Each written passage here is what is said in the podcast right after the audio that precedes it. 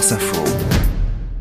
C'est sport, euh, regard euh, décalé sur l'actualité sportive euh, avec Cédric Guillou du football hein, ce matin et cet imbroglio incroyable en, en, Ligue 2. On ne sait toujours pas officiellement qui va monter, qui va descendre alors que le, le championnat est, est, terminé en tout cas pour ce qui est des, des, rencontres qui se sont jouées le week-end dernier. Dans cette cacophonie, il y a un président, Cédric, qui se révèle, c'est Sébastien Faraglia, le président d'Annecy. Oui, c'est vrai qu'on le lit et on l'entend beaucoup depuis vendredi soir et cette dernière folle soirée de Ligue 2, notamment à cause de ce match arrêté entre Bordeaux et Rodez à la suite euh, de l'agression du buteur de Rodez par un supporter des Girondins de Bordeaux. Match arrêté et conséquences nombreuses derrière pour beaucoup de clubs, dont celui d'Annecy qui pourrait se retrouver relégué en national si Rodez obtenait une victoire sur tapis vert. Alors on aura une réponse aujourd'hui hein, puisque la commission de discipline de la Ligue doit trancher dans la journée et Sébastien Faraglia qui est président du club d'Annecy depuis le mois d'août 2020 euh, a déjà mis la pression. Il estime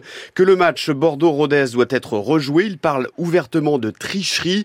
On ne peut pas clore un championnat avec un tel enjeu sur une décision qui donnerait match gagné sur tapis vert qui, par voie de conséquence, fait la condamnation d'un autre club. Il y a une équité qui doit être tenue ce sont des propos acerbes qui ont été d'ailleurs condamnés hier soir par le club de Rodez. Bon, est-ce que la voix de Sébastien Faraglia peut être entendue? Bon, On l'espère pour lui hein, et pour le club d'Annecy hein, qui euh, est remonté en Ligue 2 euh, la saison dernière. Sébastien Faraglia il a 51 ans, il est né en septembre 72. C'est un enfant du club. Il hein. faut savoir qu'en France, il y a très peu de présidents qui ont été joueurs du club qu'il dirige.